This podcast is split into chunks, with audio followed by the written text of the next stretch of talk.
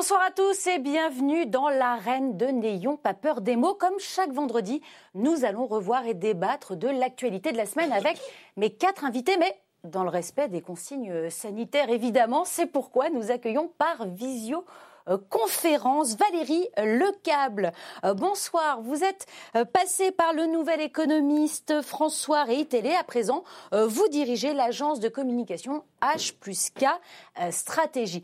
Nous retrouvons également virtuellement Christophe Aguiton. Bonsoir. Vous êtes sociologue, membre fondateur de l'association altermondialiste Attaque et votre dernier ouvrage s'intitule La gauche du 21e siècle, enquête sur une refondation aux éditions la découverte. Merci à tous les deux de vous être branchés ce soir sur NPPM. Et puis, en présentiel, comme on dit, euh, comme on dit maintenant, j'ai le plaisir de retrouver Jean-Luc Manot. Bonsoir. Bonsoir. Ancien journaliste, vous êtes aujourd'hui le directeur associé de l'agence de communication Only euh, Conseil. Et pour compléter cette belle équipe, comme chaque vendredi, nous recevons un élu euh, de la nation, Alexis Corbière. Bonsoir.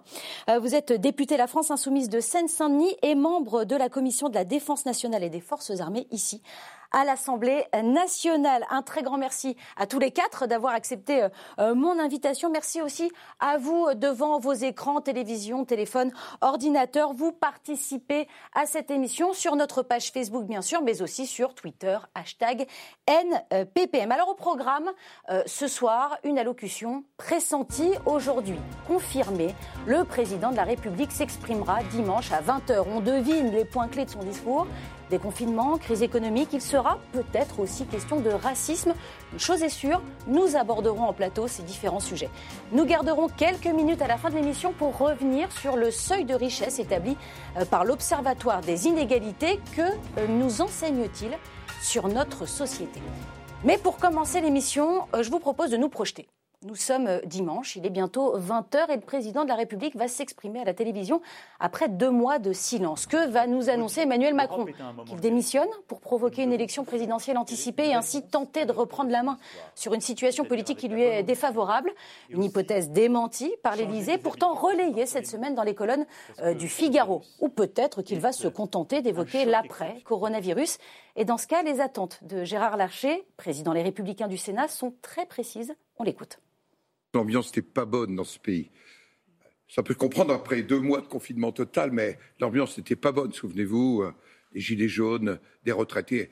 Retrouver la confiance et la cohésion de ce pays, c'est la tâche auquel nous devons tous nous atteler, et au premier rang desquels le président de la République, qui est le garant de la cohésion de ce pays. Alors on va, on va traiter les choses en, deux temps, si vous en êtes euh, d'accord. D'abord un tour de table sur cette, cette hypothèse folle, démentie, mais peut-être réellement évoquée, d'une démission, euh, réélection. Euh, Jean-Luc Manot, est-ce que ça a vraiment pu être envisagé? On, est on nage en pleine politique fiction là.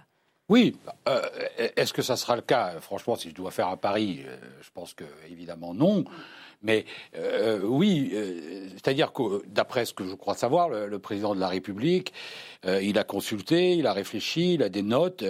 Et euh, c'est pas absurde comme, pas absurde. comme, non, c'est pas absurde que des gens aient pu lui conseiller ça, la dissolution, d'autres d'autres initiatives initiatives politiques, parce que on, on, on, voit bien que il y a quand même besoin de, de bouger, de, de, de, faire quelque chose. Mais honnêtement, euh, je suis pas certain que c'est euh, euh, que ce que les Français attendent en priorité, c'est une initiative politique et c'est une nouvelle élection. Encore une fois, les élections, c'est important et il faudra bien à un moment donné, s'il y a une nouvelle orientation, d'une manière ou d'une autre, la faire, la, faire valider. Parce qu'on peut pas. autant il est absurde de dire qu'un président ne doit pas changer d'opinion euh, et d'action en fonction de la conjoncture. Il y a eu un tsunami, c'est absurde de dire qu'on va faire le plan d'occupation des sols de la même façon. Il y a eu un tsunami. Euh, en même temps, il y a besoin de la validation populaire. Et donc, euh, qui, qui, recourt à un moment donné à une sanction électorale, au sens positif du terme, me paraît pas absurde. Donc oui, il a ces éléments euh, sur, euh, euh, sur, la, sur, la table et, et, il, va prendre, il va prendre une décision. Je ne suis pas sûr que ce soit le cœur de l'intervention présidentielle de lundi. Je crois qu'elle va être plus sur les questions de la relance économique. Évidemment. Effectivement. Et on peut l'espérer de la question, on va y venir, je crois, de la lutte contre le racisme. Évidemment. J'ai trouvé le président excessivement et de mon point de vue coupablement discret sur Silencieux. On va évidemment y revenir un peu, tout petit peu plus tard dans l'émission. Mais pour rester sur cette tentation de la démission, est-ce que vous y croyez, Valérie Lecable? Bah, écoutez, moi, j'y crois absolument pas une seule ah seconde. Je ne vois pas pourquoi on rajouterait la cacophonie à la cacophonie. Je pense que la France euh, a suffisamment de sujets euh, importants et sérieux euh, à aborder en ce moment. Ce que disait Gérard Larcher sur le plateau de Caroline Roux, il n'a pas tout à fait tort. Franchement, on a, la France a connu cette longue séquence des gilets jaunes. Après, il y a eu cette histoire de grève pour les retraites. Après, on a eu deux mois de confinement pour le Covid. Et je pense qu'il est important, au contraire, de montrer très rapidement un cap de surtout pas se lancer euh, dans une élection qui serait euh, longue et qui n'aurait aucun sens. En plus de ça, euh, constitutionnellement, c'est le président de la République qui doit garder la nation, qui doit donner le cap de la nation. Et je pense que perdre ou, mettre en cause sa légitimité aujourd'hui serait un contresens absolu par rapport à la situation actuelle. Très bien. Je ne présage pas du tout de ce qui va se passer, mais c'est absolument pas, je pense, ce que la population française attend.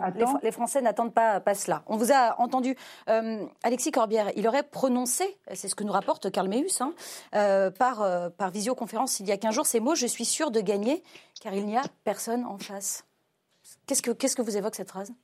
Oh, que c'est, alors, Premièrement, le fait en République de revenir dans les électeurs, c'est pas un problème. Le problème, c'est que euh, le pays était agité avant le Covid sur la réforme des retraites, où il y avait un gros sujet. On a vu des études d'opinion qui montraient que majoritairement les gens n'en voulaient pas. Et la simple demande de référendum, il n'en a pas voulu. Donc de toute manière, je reprends peut-être sans doute ce que des Jean-Luc Manot, si un de ses conseillers a fait cette note, c'est de lui dire c'est peut-être le bon moment de faire un coup parce qu'en 2022 ça va être dangereux. Ah oui. Donc c'est pas la démarche de quelqu'un qui, comment dirais-je, a envie de se plonger démocratiquement, c'est plutôt le quelqu'un qui se dit en raison du Covid, il y a peut-être un coup à jouer. Je n'y crois pas. Je pense qu'il le fera pas. Je pense que surtout c'est aussi un moyen, on a vu ici à l'Assemblée nationale, neuvième groupe, dixième groupe, ça se disloque. C'est une manière un peu de sortir le sifflet et de dire bon, vous arrêtez parce que si vous, voulez, je vais faire une dissolution. Il y en a beaucoup euh, qui finalement vont un peu moins euh, s'égayer euh, en dehors de, de, de, du, giron de, la République en marche.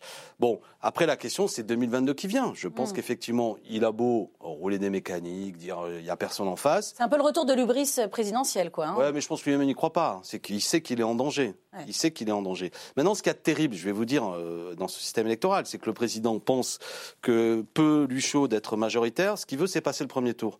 C'est faire 20-25%, parce qu'il pense qu'en face, il aura à nouveau le Rassemblement national et qu'il gagne, quel que soit, et qu'une fois qu'on est face. Sauf que tout ça, ce pays fort en colère aujourd'hui, tel que je le vois, euh, ça, ça, peut être dangereux comme pari. Et par ailleurs, je ne suis pas du tout persuadé que même lui arrive à réunir euh, les, le score pour passer au second tour.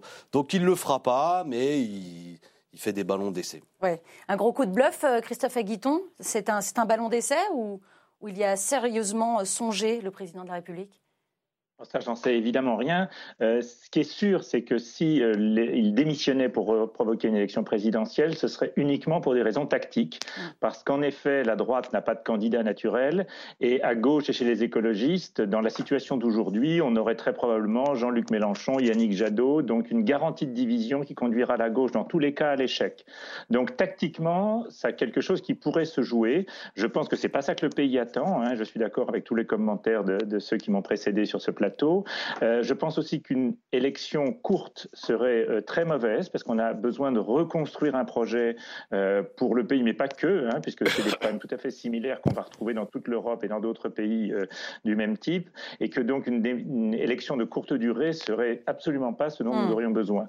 En revanche, le gouvernement est une autre question, une dissolution de l'Assemblée également, et à un moment donné, Emmanuel Macron devra reprendre une initiative politique. Probablement pas maintenant, mais probablement après les municipales mais c'est difficile. Un remaniement et, et, et, autres. Voilà, quelle que soit la forme. On vous a... Mais derrière, l'important, c'est l'orientation. Qu'est-ce qu'on fait maintenant Alors justement, qu'on reconstruit et comment Justement, on va, on, va en parler. Vous vouliez rajouter un mot, Jean-Yves oui, sur le, sur le plan politique, je crois que la, la préoccupation, on va dire à l'Élysée, ouais.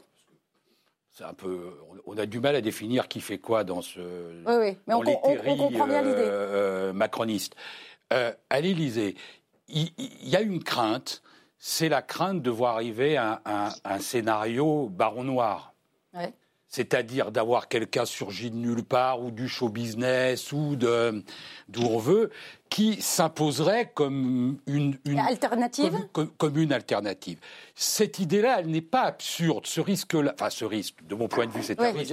Il n'est pas absurde parce que je trouve que dans la crise, globalement, la parole politique s'est éteinte et qu'elle s'est dévalorisée.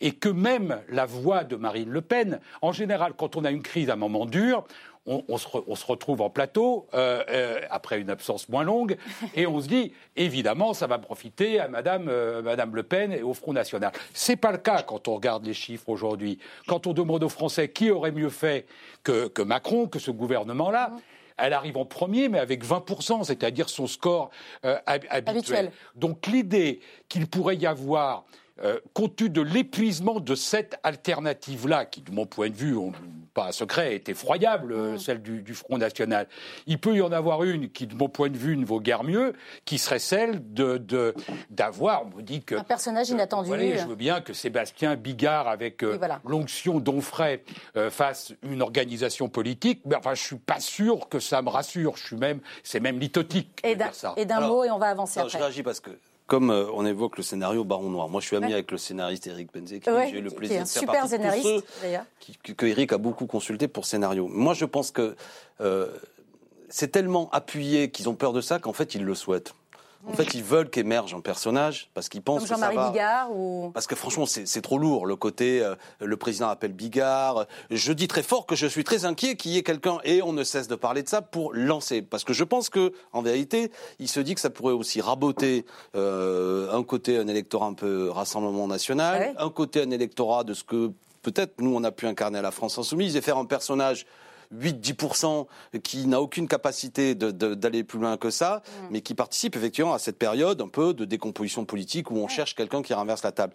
Donc je trouve qu'au bout d'un moment, moi, pardon euh, Jean-Luc Pernaud de prendre à contre-pied euh, l'analyse que vous faites, mais qu'en vérité l'Élysée, euh, à force de dire qu'il a très peur, se dit qu'après tout, s'il y avait quelqu'un qui déboulait dans l'arène, c'est pas l'électorat macroniste de toute manière qui irait voter pour Jean-Marie Bigard, Michel Onfray, euh, ou je sais pas quoi. C'est plutôt un électorat contestataire qui se cherche, et comme ça, il y aurait une impasse politique, pardon de le dire avec non, non, mais... parce que je ne méprise pas euh, Jean-Marie Bigard euh, ni Cyril Hanouna. Et personne ici euh, Michel Onfray, c'est différent parce que je trouve que c'est un personnage assez insupportable qui insulte tout le monde, mmh. qui est assez infect et que je suis assez sidéré de quelle manière personne ne lit ses livres, qui sont des d'insultes. Euh, alors il n'est pas là pour vous répondre. Non, mais, on ne va pas faire le débat sur euh, Michel Onfray. Non, mais, comme c'est la mode d'en parler, je veux dire, je vois bien l'effet éditorial et je me dis que tout ça peut-être est une opération politique que l'Élysée souhaite plus qu'il ne le craint. Alors au-delà de l'opération de, de, com, on va parler maintenant euh, de, de, ce qu'il pourrait vraiment annoncer lors de cette allocution de dimanche, à savoir le déconfinement.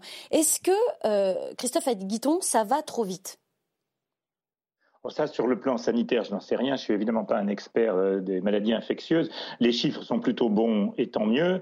Euh, mais ce qui m'importe là, avant tout, c'est ce que le gouvernement va proposer sur le plan politique, quel type de relance va être lancé euh, ou va être mise en place en cette période de fin de confinement. Et ce que je crains le plus, c'est que l'on revienne comme avant, c'est-à-dire qu'on finance à fond perdu l'automobile, l'aérien, l'industrie quelle qu'elle soit, et qu'on ne se pose pas des questions plus fondamentale sur le type de société, le type de, de développement que nous voulons. Euh, Jean-Luc Manot, le 22 juin, Tour de, redeviendra euh, à la normale, c'est-à-dire euh, quoi, au temps d'avant ou au monde d'après? C'est schématique, ça. Il y a que dans les chansons qu'on fait table rase du passé. Euh, en réalité, euh, un peu des deux. Il y a forcément un peu, un peu des deux, et heureusement, dans une certaine mesure, ce que, ce que, ce qui a été bâti dans dans notre pays, ce que la société a créé, ce que la civilisation euh, a fait. On va pas dire demain matin, la boum, on va faire, on va faire la start-up. Un pays, c'est pas une start-up. Donc non, je, je, je crois qu'évidemment il y aura des choses nouvelles, mais je, je trouve que c'est intéressant de discuter de ce, que, ce qui vient d'être dit.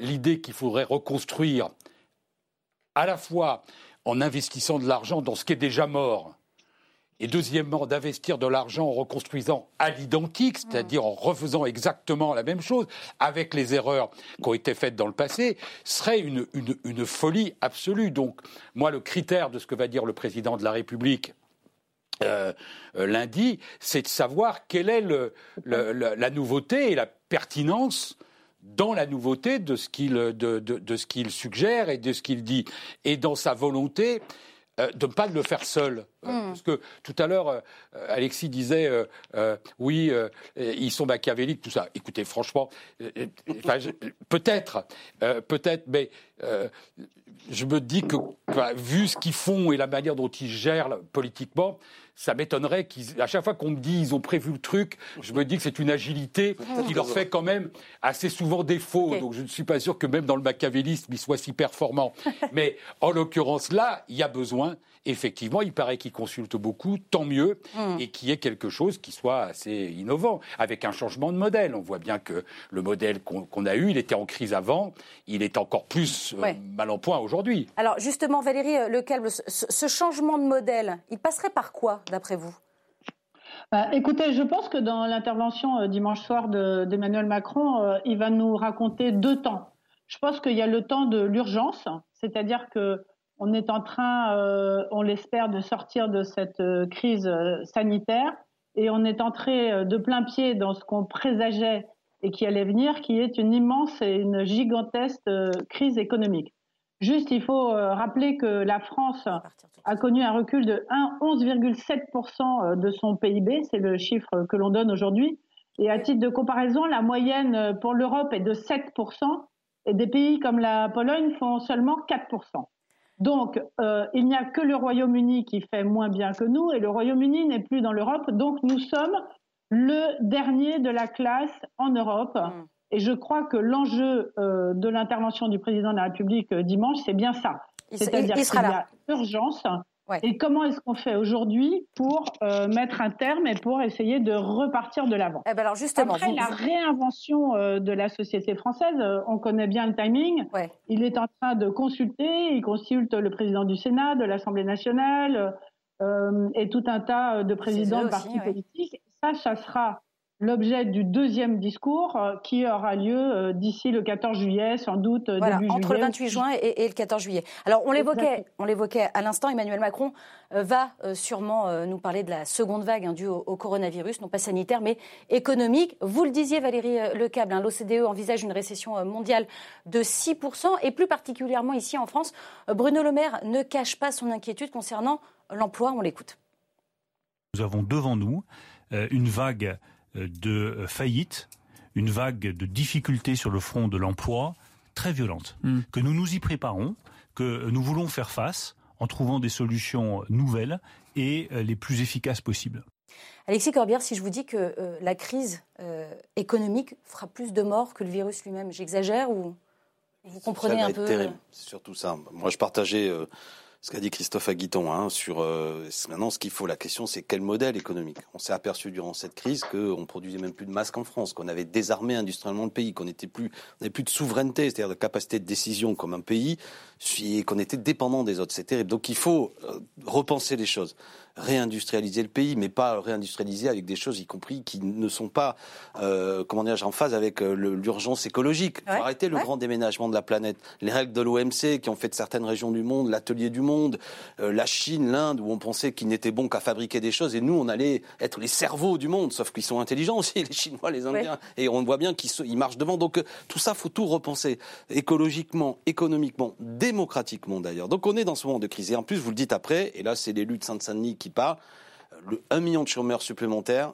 ça va être terrible. Moi, on a encore fait une réunion avec euh, le préfet de Sainte-Saint-Denis. On s'inquiète sur le fait qu'il y ait des gens. La faim revient dans notre pays. Enfin, de manière significative. Moi, je me suis beaucoup engagé avec euh, euh, à Bagnolet. On a fait des, une association de, de, collecte et de distribution de nourriture. On a commencé à 80 colis, on distribue aux familles. On en est à 550 maintenant, et plein d'autres collectifs citoyens sont mis comme ça. Tout le monde le fait, et c'est terrible. Discuter avec des responsables de, de, de que ce soit les restos du cœur, les secours populaires. Bon, donc ce problème, il est là, et ça va être ça qui va faire très mal. Donc comment on fait après? Vaste débat. À la fois avoir un État stratège quand même qui, y compris discutant avec euh, du privé, du patronat, leur dit, moi j'ai lu des tribunes intéressantes de, de Roux de Bézieux, même pendant le confinement, qui disaient, nous on est OK à ce que l'État nous donne des consignes, qu'est-ce qu'on fait? Donc Donc c'est pas le moment aussi de dire, produisez n'importe quoi, faites n'importe quoi, faut euh, engager euh, des énergies, il faut avoir un grand projet, notamment relocaliser l'économie. Mmh. J'ai cité quelques pistes. Avoir le souci de la transition démocratique et, et, écologique surtout. On peut créer des emplois, se dire qu'il y a une transition écologique aujourd'hui indispensable, sortir du nucléaire, ça prend sur 20 ans. avoir, c'était le projet de Jean-Luc Mélenchon. Il n'est pas le seul, mais est-ce qu'on se tourne vers la mer? On a un littoral important. On peut mettre en avant, y compris des filières industrielles. Ce que je veux dire, c'est que s'il n'y a pas ça, et si c'est uniquement euh, le, un petit braquet, ça va faire mal. Euh, vous, vous attendez quoi, vous, euh, Christophe Aguiton? Un, petit braquet, comme vient de le dire Alexis Corbière? Vous voyez aussi quelque chose de plus, de plus profond? Ce que je crains, c'est le petit braquet. Ah oui. Hein, ça, c'est sûr. en revanche, les pistes existent. Hein. il y a par exemple un, collectif d'associations et de syndicats qui s'appelle Plus jamais ça, avec des, plusieurs gros syndicats comme la FSU, la CGT Solidaire, Greenpeace, les Amis de la Terre, ATA qui joue un rôle important, qui a fait toute une série de propositions. Vrai. Et je pense que quand on essaye de décliner les, priorités, il y en a une première, c'est évidemment les questions environnementales, le climat évidemment, bien rajouter euh, la biodiversité qui est aussi euh, un risque absolument majeur. Deuxième euh, voie et deuxième piste à creuser, c'est tout ce qui relève du soin, ce que les anglo-saxons appellent le care. Hein. Et on a vu que pendant toute cette crise du coronavirus et encore aujourd'hui, ça nous ramène à l'essentiel Qu'est-ce qui compte vraiment pour nous, à titre individuel comme à titre collectif? Et on voit bien que tous les métiers du soin, que ce soit évidemment les hôpitaux, mais aussi ceux qui et celles qui s'occupent, c'est souvent des femmes, des personnes âgées, des personnes en général, l'éducation, hein, qui doit être au cœur de tout projet, et puis quelque chose qui fait le lien entre le soin et les questions environnementales, c'est une réforme très profonde de l'agriculture française, hein, allant vers l'agroécologie, le bio, euh, vraiment euh, à développer de façon majeure. Hein, bon, et tout ça détermine et permet de penser un monde tout à fait différent. Alors ça veut dire des ruptures profondes avec le consumérisme. Hein, par exemple. Ah bon, ce matin, avant cette émission, j'ai été changer la batterie de mon téléphone. Et je me suis rendu compte que que ce soit euh, Apple ou Samsung, aujourd'hui, ça ne se fait plus. Vous allez voir votre opérateur, ce que j'ai fait, il m'a dit ah, non, non, non, nous, on ne change plus les batteries, on change, les téléphones. Tout, le téléphone. Voilà, c'est des, des, appareils qui valent des centaines d'euros. Pour 40 euros, euh, dans un petit magasin tenu par un quelqu'un qui venait du Bangladesh, euh, voilà, la batterie a été changée. C'est un tout petit exemple, mais qui montre à quel point il faut sortir des logiques consuméristes. Et puis en même temps, et je finirai avec ça, euh, en effet, prendre soin de ceux qui vont être les plus fragiles dans cette crise. Hein. Alexis Corbière parlait des problèmes de la faim. Plus généralement, on va avoir une paupérisation très importante de nombreux de nos concitoyens et des habitants de ce pays. Et là, il y a besoin de mesures de mm. très fortes, un filet social renforcé mm. à tous les niveaux. On vous voit euh, réagir, euh, Valérie Lecalbe. C'est des solutions qui, ne vous parlent pas? Non, non, c'est pas qu'elles me parlent pas, je les trouve tout à fait intéressantes, mais je pense que l'équation qui est à résoudre aujourd'hui, elle est extrêmement complexe parce que Christophe Aguiston a, raison. D'un côté, on a envie de revenir à l'essentiel. On a bien vu euh, que cette crise du Covid a été en partie déclenchée par euh, trop, trop, de, trop de production, trop d'exploitation de la planète, euh, trop de ce côté animal qui est revenu et la mise en danger de la planète, on va dire d'une façon générale, c'est une espèce d'expression de la mise en danger de la planète que mmh. tout le monde veut combattre. Mmh. On voit que les gens veulent quitter les grandes villes, veulent retourner à la campagne, etc. Mais en même temps, en raison euh, de la récession profonde qui touche la France, il faut aussi trouver les voies de la croissance. Et le danger, ça serait que euh, euh, ce care s'accompagne d'une décroissance. Et je crois que c'est l'alchimie qui est importante de chercher aujourd'hui, c'est comment trouver les voies de la croissance tout en changeant de modèle. Et c'est pour ça que moi je parlerai de transformation. En fait, les, les subventions à l'aéronautique, elles sont pas mauvaises en soi, c'est ça. Hein. Donc 45 milliards d'euros sont mis sur la table, 18 pour le tourisme et 15 pour l'aéronautique. Voilà, Exactement, 8 milliards d'euros. Et la question, c'est, on parle beaucoup de l'avion propre aujourd'hui. Vous savez qu'on peut fabriquer des avions qui soient quasiment à zéro carbone en termes de, voilà, qui soient décarbonés parce mm. qu'ils produiront leur propre énergie, etc. Donc je pense qu'il ne faut pas euh, qu'on parte dans un retour en arrière, il faut au contraire qu'on se projette dans un monde nouveau, dans un monde où la technologie sera plus propre que ce qu'elle est aujourd'hui et qu'on ne casse pas la croissance et qu'on arrive à maintenir en fait euh, beaucoup. Euh, moi, moi, je ne suis pas contre l'aéronautique et je suis pour une nouvelle aéronautique. D'accord. C'est ça. on, vous a entendu, Valérie Lecable. Jean-Luc Manot, elle passera par quoi cette, cette renaissance, re, voilà, le renouveau de l'après, euh, euh, coronavirus. C'est facile de dire euh, après une crise comme ça, vous savez, le côté, il y a des aspects positifs, etc. Il y a d'abord un immense malheur et, des difficultés pour des millions de gens. La France peut s'en relever chaque, Oui, oui, chacun a sa, a sa, définition de la crise. Moi, j'aime bien la définition qui dit la crise, c'est le moment où on voit ce qui est ce qui est mort, ce qui ne sera plus comme avant, et on ne voit pas encore ce qu'il adviendra. Définition marxiste, mais, mais, je crois qu'elle est euh, pas mais et elle est euh, euh, parfaitement valide, je crois, dans la situation que nous que, nous vivons il y a des choses, puisqu'on enfin là, on discute pas du courant B12 du PS qui s'engueule avec le courant C3 de, des Républicains. On discute de problèmes un peu de fond. moi, je crois qu'il y a plusieurs choses que la crise a, a abattues elle a abattu l'idée que euh, le libéralisme pur sucre fonctionnait. Bah, l'idée, le marché va gérer. Le marché, il gère rien, là. Il gère du malheur. Euh, s'il est tout seul et s'il n'est pas régulier. Deuxièmement, l'idée qu'on peut continuer avec l'État-providence comme on l'a conçu, euh, comme la social-démocratie l'a conçu. Non, et là je ne suis pas d'accord avec ce que dit Valérie Lecap, parce qu'autant je pense que l'État-providence est à mettre en cause, mais autant je pense que le Caire est une idée neuve c'est-à-dire l'idée d'un État social qui se préoccupe. ah ben, on s'est pas bien compris.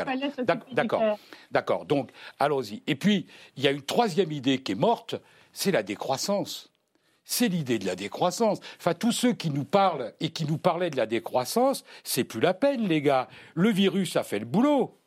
On y est dans la décroissance. Il a fait votre travail sur la décroissance. Moins 10, moins 11, les chiffres mondiaux. mondiaux. Donc, plus, de soucis avec ça. Donc, c'est un argument aussi qui, pendant un temps, n'existe pas. Donc, on a la question d'un nouveau type de, d'un nouveau type de croissance. C'est ça qu'il faut inventer. J'ajoute là-dessus d'un dernier mot. Oui, bien sûr.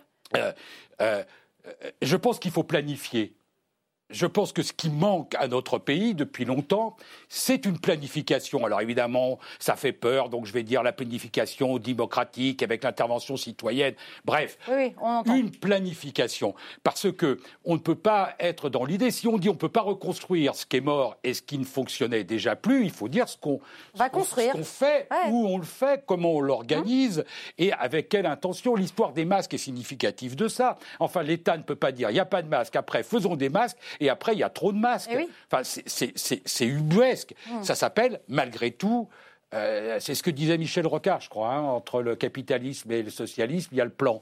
C'est pas idiot. Est-ce que, est -ce que euh, un nouveau type de croissance, comme euh, l'évoquait Jean-Luc Manot, ça vous parle?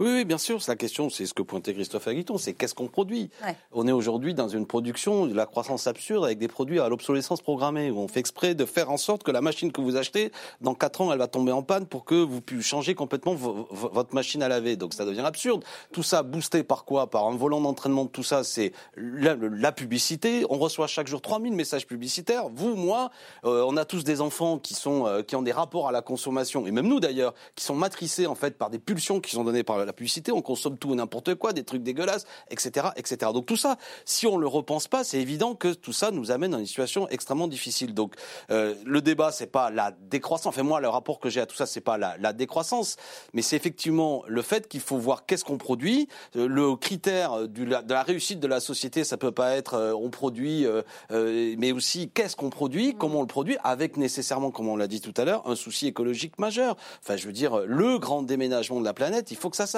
Ça a un impact écologique terrible. Il faut que tranquillement on réfléchisse à quel type d'agriculture voulons-nous, comment on arrive à produire des choses qui ne nous font pas mal au corps et qui n'amènent pas à ce que, d'un point de vue, euh, comment dirais-je, même euh, euh, humain, on se mette en danger. Comment on fait en sorte que nous avons, comme je disais tout à l'heure, une relocalisation, des circuits courts. Alors tout ça, faut le faire. Mais je termine sur le fait que ce que dit Jean-Luc Manon, qu'il faut planifier. Nous, on a utilisé le mot. Alors c'est vrai que l'Union soviétique, tout ça, c'est des mots qui font peur. Mais enfin bon, revenons à ce qu'était le, gaullisme, hein, le commissariat au plan. C'est-à-dire ce qu'on produit, on le décide politiquement, qu'est-ce qu'on veut, qu'est-ce qu'on veut pas, hmm. qu'est-ce qu'on suscite. Et qu'est-ce qu'on en fait? euh, Voilà. Et ça, effectivement, je crois que l'aspect positif de cette crise, il me semble que cette idée-là a progressé dans la société. Et j'aimerais que ce soit le débat politique qu'on ait dans les deux ans qui viennent. Ça peut pas être seulement vive le marché qui s'autorégule. On a vu qu'il s'autorégule. Ça, ça ne marchait pas toujours. Donc là, c'est intéressant intellectuellement. Bien sûr, bien sûr. Euh, on va, on pourrait évidemment débattre encore des heures, mais je voudrais qu'on qu'on avance un tout petit peu. On, a beaucoup parlé de l'après. Je voudrais revenir deux petites secondes sur le pendant, le, pendant de ce confinement, puisque la gestion euh, de la crise sanitaire tout au long du, confinement a été très largement critiquée, pour ne pas dire euh, désapprouvée. Et aujourd'hui, certains demandent des comptes. Une soixantaine de personnes physiques ou morales a déposé plainte au parquet de Paris. Une vaste enquête a donc été ouverte pour homicide involontaire ou mise en danger de la vie d'autrui, comme nous l'explique cet avocat qui représente trois médecins du collectif C19. Nous sommes dans une rupture inédite sur le plan institutionnel de la confiance dans le gouvernement. Regardez les sondages. Regardez ce qui se passe avec Johnson. Regardez ce qui se passe en Allemagne. Vous avez une population qui, majoritairement, malgré les couacs, malgré tout ce qu'on veut, est derrière son gouvernement. En France, c'est exactement l'inverse. La raison, elle est relativement simple, c'est qu'on nous a menti depuis le départ. Alors on va, on va organiser un petit, duel sur ce, plateau. Euh, j'ai cette question à vous poser à tous les deux, Jean-Luc Manot et, Alexis euh, Corbière. Est-ce à la justice euh, de juger les responsabilités politiques de la gestion du, coronavirus? On, on, commence avec vous, Alexis Corbière. Vous avez 45 secondes pour développer votre réponse. C'est difficile d'être binaire, mais oui, c'est-à-dire qu'on a le droit de porter plainte en voulant faire en sorte que les responsabilités politiques soient établies. Je ne vois pas pour quelle raison un responsable politique échapperait au fait que des gens considèrent qu'il euh, n'y a pas eu la protection voulue, que les, mesures n'ont pas été prises, que même la porte-parole du gouvernement pour la cité a dit à une époque faut, ne portez pas de masse, ça ne sert à rien, c'est même contre-productif, et que tout ça quand même a eu euh, un certain impact. Je vais être simpliste, mais 30 000 personnes ont perdu la vie durant cette crise, c'est quand même pas rien. Donc euh, moi je suis pas choqué, même si évidemment la question après, elle est politique. Elle est politique, mais elle peut être aussi judiciaire, euh, évidemment, si euh, des mauvaises décisions ont été prises en conscience. Pour ça, il faudra que tous les documents puissent être donnés, qu'on puisse analyser les choses, mais il y a des choix politiques qui, qui ont eu des conséquences terribles, et moi je pense qu'il est normal que des citoyens saisissent la justice. Est-ce que c'est normal? C'est difficile d'être binaire, mais non. Euh, non, parce que je crois que c'est pas l'espace. Voilà, je crois que quand moi je suis attaché à la démocratie représentative, euh, comme Alexis, je pense, mais euh, euh, je veux que ce soit dans, dans l'ère politique. Je n'exclus pas naturellement qu'il y ait des choses discutées et des sanctions par la justice, mais c'est du c'est de la responsabilité pénale. Et je ne veux pas qu'on fasse croire aux gens et aux pays, parce qu'il y a assez de complotisme comme ça, qu'il y a des groupes d'associations de malfaiteurs à la direction d'administration et que des ministres, le matin, se soient dit comment je peux faire mourir les gens? C'est complotiste et c'est absurde. Mhm. Donc je ne pense pas que ça relève fondamentalement de la justice, mais de l'espace politique. Alors on va, on va poursuivre. C'était parfait sur le gong, Jean-Luc Manot. Euh, Christophe Aguiton, cette, réponse judiciaire euh, à la crise, elle, est nécessaire ou elle est inutile? Je pense qu'il faut privilégier la réponse politique. Hein, et en ça, je suis d'accord, je crois, avec euh, aussi bien Alexis Corbière que Jean-Luc Manot. Après, la réponse judiciaire, pourquoi pas? Ce sera difficile, hein, parce qu'il va falloir trouver des gens qui ont fait une faute caractérisée. Hein, bon, euh, et c'est pas évident hein, à trouver, alors qu'une réponse politique est plus flagrante. On sait maintenant que nous n'étions pas prêts. Euh, que nous n'avions pas de masque, que nous n'avions pas de moyens de test. Et oh, il était possible d'être prêt. On a vu, par exemple, je pense à Taïwan, je pense à la Corée du Sud, je pense au Vietnam, des pays beaucoup plus pauvres que nous, qui ont été capables d'être prêts et qui ont réussi à limiter le nombre de morts à quelques personnes dans ces pays-là. Hein. Bon, donc on s'aperçoit qu'on aurait pu faire différemment. Même en Europe, l'Allemagne a fait mieux que nous. Hein. on peut, pointer les responsabilités politiques sans passer euh, par le judiciaire. C'est ce que vous dites. Voilà, et, c'est évident qu'il y a eu des choses qui ont été, sur le plan des individus, particulièrement criants. Cette histoire de la porte-parole du gouvernement qui nous disait que les masques étaient contre-productifs parce que, à cause du fait qu'on porte un masque, on ne se laverait pas les mains. C'était évidemment absurde. Hein bon, euh, mais la raison pour laquelle elle l'a fait, on la voit également. Ça mérite, hein. ça mérite sans doute de la virer et qu'elle soit plus porte-parole, et surtout pas, pas, de la mettre en prison. Mais pas de la mettre en prison. je veux dire. Oui, mais Jean-Luc Manot, qu'est-ce qu'il y avait derrière? Le, gouvernement avait peur que les gens se ruent sur les masques comme ils l'avaient fait sur les papiers toilettes ou les pâtes alimentaires. Parfaitement vrai. Et donc, on a menti pour éviter que les gens se oui, dans les pharmacies. Oui, mais il ne faut, pas, faut pas mentir. On vous écoute, Valérie Lecable. Et il ne faut pas mentir, absolument. il ne faut pas mentir. Et je pense qu'il y a une vraie, une vraie question. C'est exactement ça, c'est que à partir du moment où quelqu'un euh, qui représente l'État ment, plus personne ne peut croire l'État. Et c'est bien ça qui s'est passé de dramatique dans cette crise, en fait. C'est que, en raison de ce mensonge au, départ consubstantiel sur les masques, toute la crédibilité de la gestion de la crise derrière a été, a été complètement questionnée. Et c'est pour ça que les chiffres de confiance sont aussi mauvais. Parce que la base, quand on est à la tête d'un État, c'est qu'on ne ment pas On peut mentir par omission, on peut ne pas tout dire, mais on ne peut absolument jamais mentir. Moi, ce que je voudrais dire, c'est que je, comprends euh, la colère de certaines familles. Certainement, il y a eu des erreurs qui ont été faites. Notamment, il y a eu des délais importants même dans la commande des masques, c'est-à-dire qu'à partir du moment où on s'est rendu compte qu'il y avait une, pandémie, ça a pris beaucoup de temps et on n'a pas eu beaucoup de masques parce qu'on s'y est pas bien pris avec les livraisons, etc. Et on a été parmi les pays qui les ont eu les plus tardivement. Donc il y a des erreurs qui ont été faites, mais je trouve que ça ne justifie en aucun cas des poursuites judiciaires. Pourquoi? Parce que ces poursuites judiciaires sont ce qui mène à la paralysie de l'État. Pourquoi est-ce que on a pu avoir le sentiment d'être resté confiné longtemps? Pourquoi est-ce que certains peuvent avoir le sentiment aujourd'hui que le déconfinement ne va pas assez vite? Justement parce qu'il y a cette paralysie liée à cette menace judiciaire. Et ça, ça ne devrait pas advenir. Le problème de la justice, c'est qu'elle fait peser sur l'État elle, empêche l'État, elle le rend quelque part trop prudent d'une certaine façon. C'est-à-dire que dans cet arbitrage entre la crise sanitaire et la crise économique, qui a été euh, le, grand défi euh, de tous les gouvernements pendant cette crise, et peut-être que ceux qui ont confiné le plus et le plus longtemps, dont nous, sommes, dont nous faisons partie, sont ceux qui vont avoir la crise économique la plus forte et la plus violente, en raison de la force de notre déconfinement, eh bien, ça vient aussi de la peur de ces poursuites, justement, et de prendre toutes les précautions en disant je ne peux pas me mettre en défaut par rapport à ça. Hmm. Donc, c'est pour cette raison-là que je considère que la justice ne devrait pas avoir à faire avec ces sujets des gouvernants qui ont fait, ils le croient en tout cas, le moins mal possible. Et pourtant, Alexis Corbière a surtout révélé, et je terminerai par là, si je peux avoir encore une seconde, c'est la lenteur de l'administration française qui a été mise en question.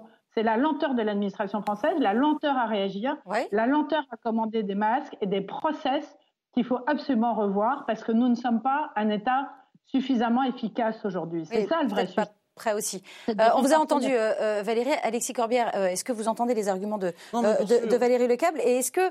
Je ne fais pas reproche. La question, elle est oui, non, c'est simpliste. Oui, oui, bien sûr. On a, on a réduit faut, évidemment faut une réponse politique. Le débat. Mais moi, je ne suis pas choqué à ce que des gens portent plainte. C'est ce que les Français attendent. Vous pensez des têtes doivent tomber ça, ça, Ce serait salutaire Quand, par exemple, Madame Buzyn, qui a été ministre de la Santé, oui Peut-être qu'elle a craqué au soir du premier tour. Livre à une journaliste à rien de chemin, je crois, du Monde. Au Monde. Que je savais que ça allait avoir lieu. C'est une catastrophe. On est en droit, au bout d'un moment, quand même, qu'elle rende des comptes. et qu'elle dise, mais vous saviez vraiment Vraiment, vous êtes allé dans cette municipale en vous disant c'est une folie Parce que si c'est vrai, peut-être que c'est pas vrai. Moi, j'en sais rien. Mais si c'est vrai, là, il y a un problème d'ordre politique et il y a aussi, quand même, à la fin, un problème un peu d'ordre judiciaire. C'est-à-dire que si quelqu'un voit venir, et quand tu es ministre de la Santé, a priori, quand même, tu es plutôt bien placé pour le voir venir. Se dit, ça va être dangereux, ça va être une catastrophe. On est dans la mise en danger de la vie d'autrui. quand même que, bon, voilà, je veux dire, on est dans quelque chose qui dépasse seulement ah, je suis la politique. Ça, Donc c'est délicat comme sujet, moi. Bien sûr. rendre des comptes, c'est un impératif. C'est un impératif démocratique. Enfin, avec, en plus, ce serait de la folie de ne pas, de ne pas débriefer, comme on, euh, comme, comme on dit. Donc, un, il faut le faire. Deux, ça concerne le gouvernement, les administrations et pas seulement.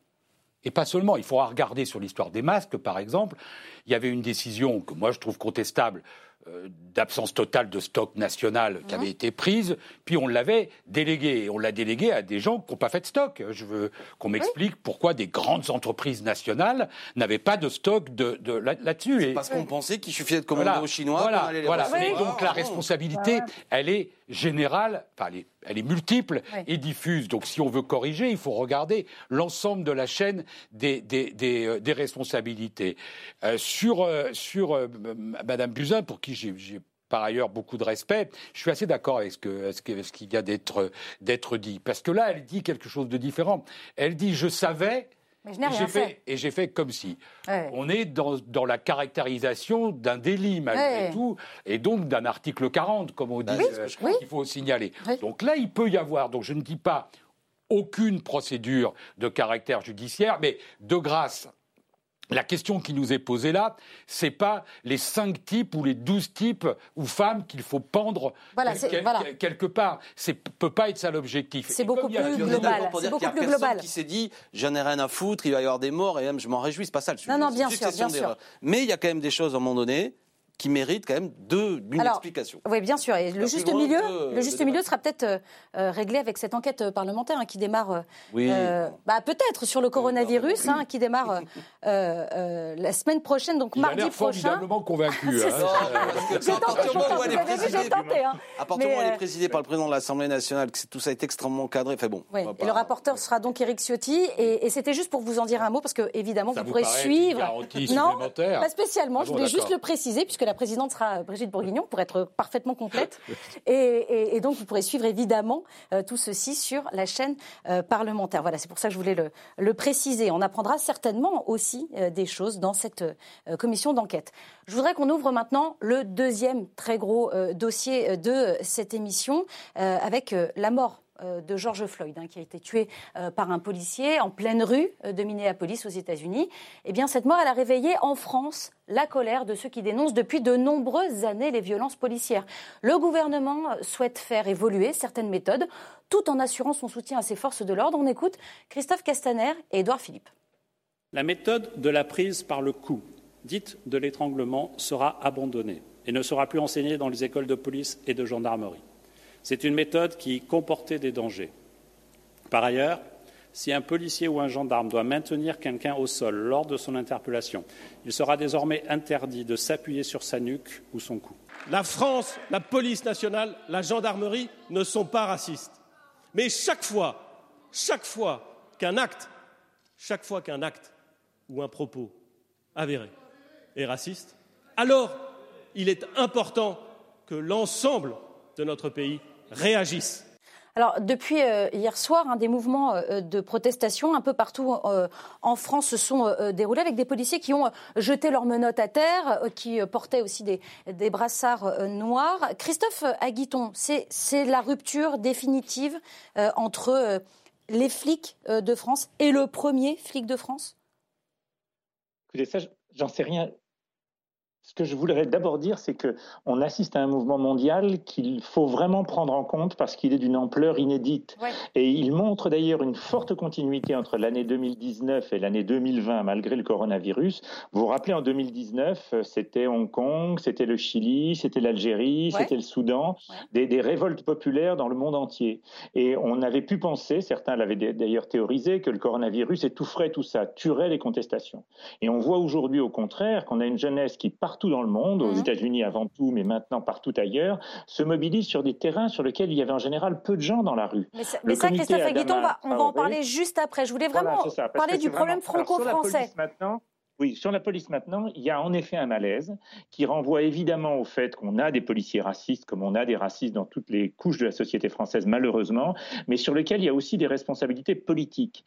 La façon dont est géré l'appareil policier depuis maintenant des années a toujours mis en avant le côté répressif sans se rendre compte que certaines pratiques avaient des conséquences lourdes. Je vous donne deux choses qui sont pour moi essentielles. Contrôle des jeunes, en particulier dans les quartiers populaires, avait été promis par le gouvernement précédent, par François Hollande, la politique des récipicés. c'est peu de choses. Le récipicé de, contrôle d'identité, absolument. Voilà, qui permet à un individu de pouvoir dire j'ai déjà été contrôlé deux fois. Ça ne veut pas dire qu'il ne sera pas contrôlé une troisième fois, mais au moins on peut, grâce à ça, tracer, se rendre compte de ce qui se passe.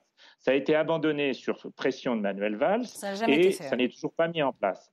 Deuxième exemple, qui est là est plus lié au maintien de l'ordre. Il y a eu au milieu de la crise des Gilets jaunes un changement radical dans la doctrine de défense des forces de l'ordre, dans la doctrine de maintien de l'ordre. On est passé d'une logique française qui était celle où on mettait à distance, donc beaucoup d'usage de tirs lacrymogènes, mais par le haut, hein, c'est-à-dire qu'ils ne mettent pas en danger la vie de ceux qui sont en face des forces de l'ordre, à une doctrine qui peut se résumer par le mot euh, foncer dans le tas. Hein, bon, ce qui a été fait à Paris comme ailleurs, avec des conséquences qui commencent déjà à être dramatiques. Hein. Moi, je pense à une militante d'attaque, Geneviève Leguet, qui a failli mourir à Nice d'une charge de ce type, hein, alors qu'elle était complètement pacifique, comme d'ailleurs le reste de ceux qui étaient là. C'était une charge purement gratuite. Bon. Et on voit aujourd'hui dans certains, euh, chez certains syndicats de policiers, relayés par des hommes politiques comme Éric Ciotti, Ciotti le pompon, c'est-à-dire la demande d'une interdiction de filmer, ce qui voudra dire pour les forces de l'ordre deux messages très clairs. Foncez dans le tas et ne vous inquiétez pas, il n'y aura pas de L'impunité totale. Faites ce que vous voulez. L'impunité totale. Donc on voit bien que dans ces conditions, il y a un malaise avec la jeunesse qui ne pourra que s'accentuer. Mm. Donc il y a une des questions de fond et vraiment les responsables, avant tout, plus que le policier de la base, c'est les responsabilités politiques de ceux qui ont changé la doctrine de maintien de l'ordre, qui refusent de mettre en place des mesures antidiscriminantes comme les contrôles et les récipiciers pour les contrôles de police. C'est ça qui mm. m'apparaît l'essentiel. Valérie Le Cap, je vous voyais euh, réagir. Alors, qu'est-ce qu'on fait? Qu'est-ce qu'on fait avec euh, la police en France aujourd'hui? Je, comprends hein, ce que vient de dire euh, Christophe Aguiton, mais je trouve qu'il ne donne pas la totalité de l'image globale quand même. Il faut quand même voir qu'en France, depuis deux ans, effectivement, la police française s'est trouvée confrontée à la crise des Gilets jaunes, aux Black Blocs, euh, à des violences euh, dont elle n'avait sans doute pas l'habitude ou dont, avec lesquelles elle n'avait pas vécu depuis de, très longues années. Et moi, je voudrais faire une différence euh, entre la justice, la police en France et la police aux États-Unis. Oui, Aux États-Unis, je pense que la police est extrêmement dure et violente et, les images qu'on a vues aux États-Unis sont absolument insoutenables. Et on est très heureux de voir ces policiers qui mettent les genoux à terre et qui rejoignent les manifestants parce que l'Amérique a, vraiment outrepassé complètement euh, son rôle de maintien de l'ordre. Et je pense qu'on peut dire que la police euh, américaine, dans l'ensemble, bien sûr, il y a des différences et, on oui, voit. Oui. Mais là, on est là pour parler de la police euh, française. Je ne pense pas qu'on puisse parler de la police française de cette façon. En ces mêmes termes. Je ne pense pas que la police française soit globalement raciste. Bien sûr, il y a des gens racistes parmi elle, il y a des gens racistes parmi la population française.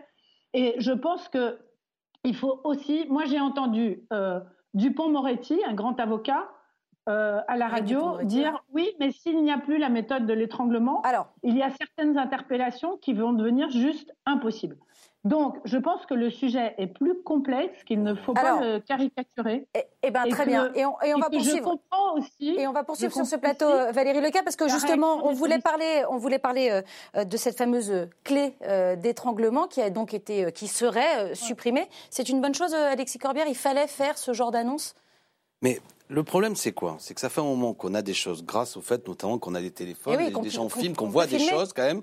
On peut pas dire qu'ils sont anecdotiques au bout d'un moment quand même. Ce dont on parle, c'est qu'on a découvert qu'il y avait un groupe de 8000 personnes qui se disent policiers. Deux non, mais attendez, justement, 8000 personnes, ça a choqué tout le monde et on découvre deux jours après qu'il y en a un, un autre groupe de 9000 qui racontent des choses odieuses. Donc on peut plus seulement dire c'est anecdotique, il y a un phénomène. Voilà, je vais même vous dire, franchement, si le scoop, c'est de dire qu'il y a des gens qui ont plutôt des idées d'extrême droite dure dans la police, on sait très bien qu'il y a 48% des policiers qui votent pour Marine Le Pen. Je dis pas que tout c'est nécessairement des racistes, mais ça donne quand même une certaine coloration, un certain discours, un certain regard sur la société. Il y en a marre des pauvres, il y en a marre des noirs, il y en a marre des arabes, ils nous font chier, c'est eux les délinquants. Tout ça, euh, il faut le regarder. Et le problème que nous avons, moi je trouve, c'est l'évolution du syndicalisme policier. Moi j'ai commencé à militer, ça va faire en, 1986, où il y avait eu des manifestations étudiantes, et on avait des syndicats de police, c'était notamment euh, la FAS, Fédération autonome des syndicats de police, avec M. Delplace, qui avait un discours quand même républicain, qui n'aimait pas qu'on utilise la police pour frapper sur la jeunesse. D'accord? Aujourd'hui, tout ça a disparu, notamment pour des raisons politiques, d'un syndicalisme qui a évolué. Je pense notamment au syndicat Alliance Synergie, très présent sur les plateaux télé, et qui, sitôt qu'un homme comme moi, je suis pas le seul, mais veut vouloir discuter de la police, disent c'est du racisme anti-flic, c'est la haine anti-flic, circuler, il n'y a rien à voir. Et à force de ne pas vouloir discuter de ce service public, c'est un service public la police qu'il faut défendre. On a besoin de la police. On a besoin que des policiers aillent euh, au milieu de la nuit euh, protéger une femme en train de se faire frapper par un homme. On a besoin. Bon, mais on veut aussi interroger ce service public comment il travaille, ses conditions de travail. Avec quels moyens Voilà. Et si on ne peut pas en discuter, vous avez un débat caricatural. À la fin, on vous dit oui, vous traitez tous les policiers de racistes. Non, c'est pas mon sujet.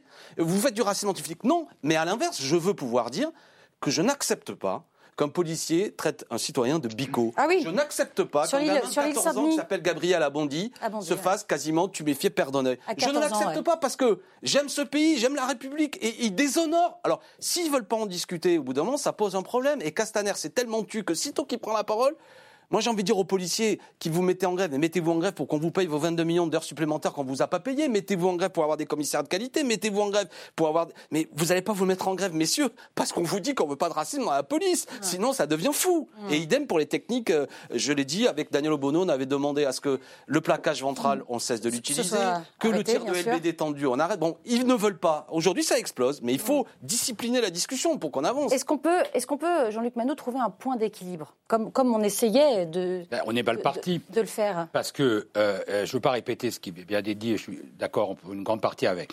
Un, permettez-moi de dire que le mouvement planétaire autour de la mort de Floyd, c'est de mon point de vue euh, la nouvelle la plus réconfortante euh, que nous avons à l'échelle internationale depuis une bonne vingtaine d'années. Euh, que, que, le monde entier fasse cette pétition de principe contre le racisme, compte tenu des situations dans certains pays, y compris des politiques d'État dans un certain nombre d'endroits, c'est formidablement réconfortant. Point 1. Point 2, je trouve que le gouvernement, dans sa gestion, et singulièrement le ministre de l'Intérieur, a tort puisqu'il globalise des questions qui sont des questions différentes. La question de l'utilisation euh, des LBD et de la violence pendant les manifestations de Gilets jaunes, dont un certain nombre n'étaient pas exempts de, de violence à, l'égard des forces de police. C'est une question de stratégie du maintien de l'ordre, de doctrine. Et on peut discuter de savoir LBD, pas LBD, on rentre dedans, on rentre pas dedans, comme ça vient d'être dit tout à l'heure. Il y a une deuxième question qui n'est pas liée à, la, stratégie de maintien de l'ordre public, c'est la question du racisme. Sur la question du racisme, je suis d'accord avec, ce que dit, avec ce que dit Alexis. Enfin, les, propos des syndicats de police, mais dans une certaine mesure du pouvoir aussi, et d'un certain nombre de politiques, sont hallucinants. Écoutez, J'entends des gens dire Ah ben oui, ben, la police, c'est un peu comme ailleurs. Il y a un peu, parce que des racistes, il y, en a un peu partout. Bon, d'abord, j'ai du mal à, me contenter du fait qu'il y en ait un peu partout. La deuxième chose, c'est que c'est pas vrai que c'est la même chose. Moi, si ma crémière est raciste, je change de crémière, mm. mais je ne peux pas changer de police. Ma crémière, je lui confie pas au nom de la République un revolver, un flingue. Je lui donne pas un moyen de coercition, je lui donne pas une autorité. Donc non, la police, ça peut pas être comme partout un peu de raciste. Ça doit être effectivement une tolérance zéro, Une euh, pas de tolérance du tout. Et quand on a 8000 types dans un groupe Facebook, qui est un groupe Ku Clan, en gros, et puis ils sont nostalgiques de ce truc-là, il faut les jeter dehors. Vous voyez ce que je veux dire? Et je trouve que les précautions prises par les syndicats de policiers, dont on peut comprendre l'émotion, parce que euh, on leur dit, ça donne le sentiment de l'amalgame. Mais eux, ils ont intérêt, s'ils veulent qu'on gère le problème, à ne pas s'amalgamer eux-mêmes à ceux dont la présence est insupportable dans la police de la République. Et on faisait euh, euh, pas mal. juste, juste, un mot après, euh, Christophe Aguiton, parce que je voudrais justement qu'on revienne à ce que vous disiez en tout début d'intervention, puisque c'est mardi à, Houston, aux États-Unis, que les obsèques de George Floyd se sont déroulées le même jour en France. Plusieurs rassemblements étaient organisés à Bordeaux, Caen, Rennes ou Paris à l'initiative du comité Adama le même jour. Car pour la famille d'Adama Traoré, le parallèle entre sa mort il y a 4 ans et celle de l'Américain le 25 mai dernier, le 25 mai dernier est une évidence. Sous l'impulsion d'Emmanuel Macron, la garde des Sceaux a souhaité rencontrer la famille euh, de la victime. Voici la réponse de sa sœur, Assa Traoré. Nous refusons le rendez-vous avec la juge, avec la ministre de la Justice. Si elle doit rencontrer quelqu'un, c'est le procureur. Si quelqu'un doit être convoqué, ce sont les gendarmes. Ce sont les gendarmes qui doivent être réentendus. Euh, nous demandons euh, à ce que euh, l'IGPN, l'IGN aussi soit dissous et soit fait par des corps extérieurs et qu'on sorte de cette impunité policière et que des vraies enquêtes soient faites.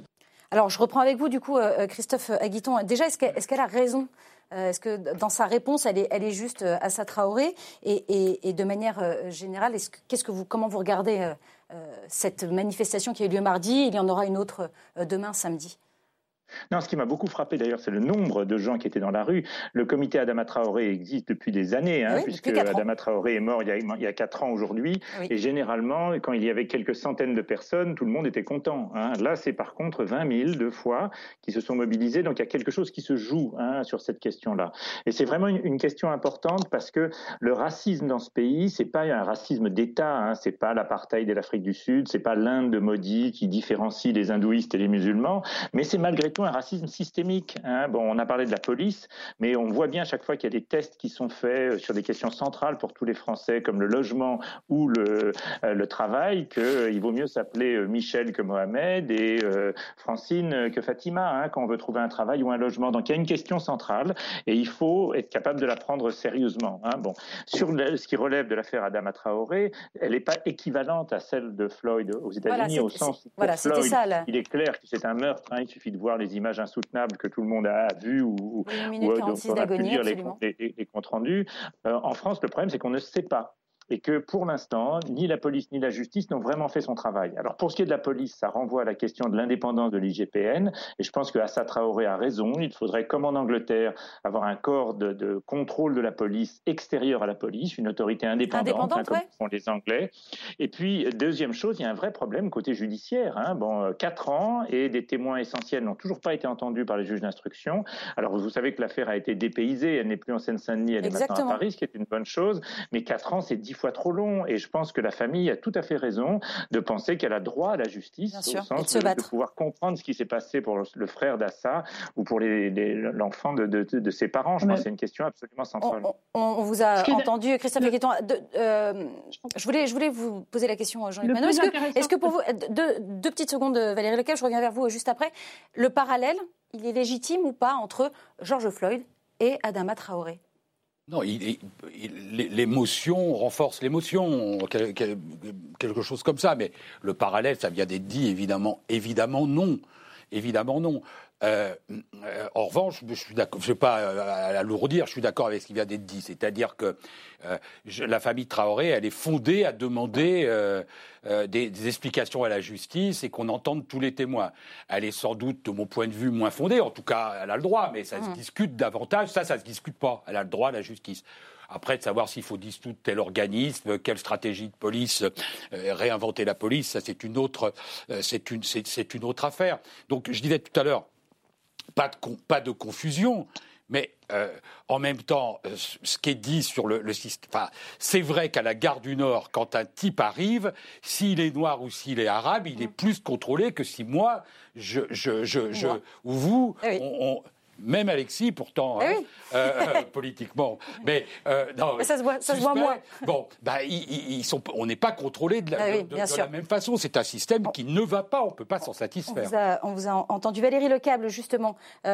vous, ce, parallèle, vous l'entendez ou pas?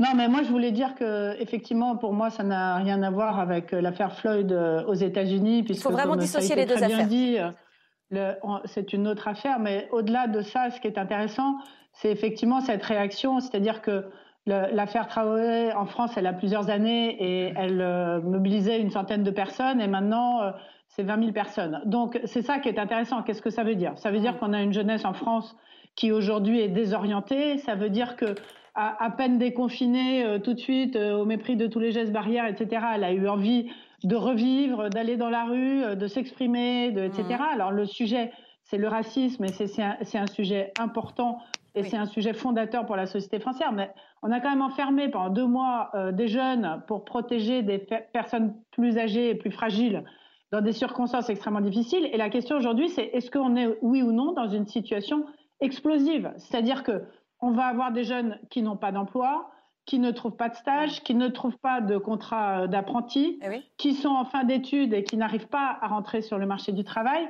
et qui, on le voit, et à juste titre, hein, prennent ce sujet du racisme pour aller exprimer leurs revendications Bien sûr. et pour euh, donc vous élargissez, vous, élargissez le débat, mais on, vous a, on vous a entendu, on a entendu votre propos, Valérie. Dernier mot, parce que l'émission est, bientôt euh, terminée pour vous, euh, Alexis Corbière. Il y aura de nouveau un rassemblement demain, samedi, vous irez? Oui, oui, il faut y aller. Moi, je veux dire, il faut. Euh, mardi, il y en avait un organisé par une association antiraciste un peu plus institutionnelle comme SOS Racisme. Il y a le comité Adama qui rassemble beaucoup de jeunes. Il ne faut pas opposer les choses de toute manière. Ce qu'il y a de beau, revenons à l'essentiel, c'est qu'il y a une jeunesse qui se mobilise en disant euh, liberté, égalité, fraternité. C'était le, slogan d'un palais de justice à, Port de Clichy. Qu'est-ce que les gens ils veulent la justice, ils veulent l'égalité. Et c'est devenu un combat symbolique, le combat pour pour Adama. Et il y a une ça dépasse le simple, la, simple... Et c'est pour ça que je veux dire, en travers le cas Floyd, même si les cas sont pas les mêmes, il y a une vague comme ça qui traverse beaucoup de pays. Et, je trouve ça beau. Je veux dire, cette jeunesse apathique dont on disait, elle en a rien à fiche, etc. Mais non, ils sont là, les jeunes. Ils ont envie d'une France euh, où il y a la justice. Ils ont envie de vivre euh, avec leurs amis, leurs, camarades, quelle que soit la couleur de peau, quelle que soit la religion supposée. Alors, je suis pas fleur bleue quand je dis ça, mais moi, j'applaudis, j'applaudis. Et je demande à ce que, en plus, euh, ce gouvernement aide à ce que justice soit rendue, à ce que euh, des messages forts soient envoyés et pas des messages contradictoires comme on l'a vu tout à l'heure. Ça fait quoi avec notre discussion tout à l'heure sur la police? Ça rend pas service à la République tout ça. Quand on tait ces problèmes, quand on veut pas les aborder, ça amène à ce que même parfois les problèmes soient présentés de manière caricaturale par ailleurs. Parce que moi je dis pas non plus que euh, tous les Noirs et les Arabes de ce pays se font tabasser, c'est pas le sujet. Mais beaucoup se font. Moi je, je termine juste une, anecdote. On réunit, des, on réunit des parents de mon quartier pour boire un apéro à Paul déconfinement. On est sept, on raconte qu'est-ce qui s'est passé. Le seul qui a été contrôlé par la police pour savoir s'il avait son récipicé pendant tout ça, c'est notre voisin qui est noir. Voilà. Et, ça fait mal. Bien sûr. Tu te dis pourquoi? Pourquoi? Il n'y a pas d'explication. La seule explication, il vit comme nous, au milieu du quartier. On a toutes les mômes qui vont à la même école. Et Donc ça, il faut l'entendre. Moi, je veux une France. Et on l'a entendu. Et voilà. La on séance vous, a, on vous a entendu, désolé. C'est malheureusement la, fin de l'émission, mais ce message était euh, aussi important. Merci. Merci à tous les quatre euh, d'y avoir euh, participé sur ce plateau, mais aussi dans, dans, dans, vos bureaux respectifs. Merci beaucoup. Et puis, merci à vous de nous avoir suivis. Le débat est à revoir sur le site lcp.fr en replay sur les box Orange, mais aussi en podcast sur toutes les plateformes audio. On se retrouve la semaine prochaine, mais d'ici là, n'oubliez pas que l'important n'est pas de convaincre, mais de donner à réfléchir. Allez, salut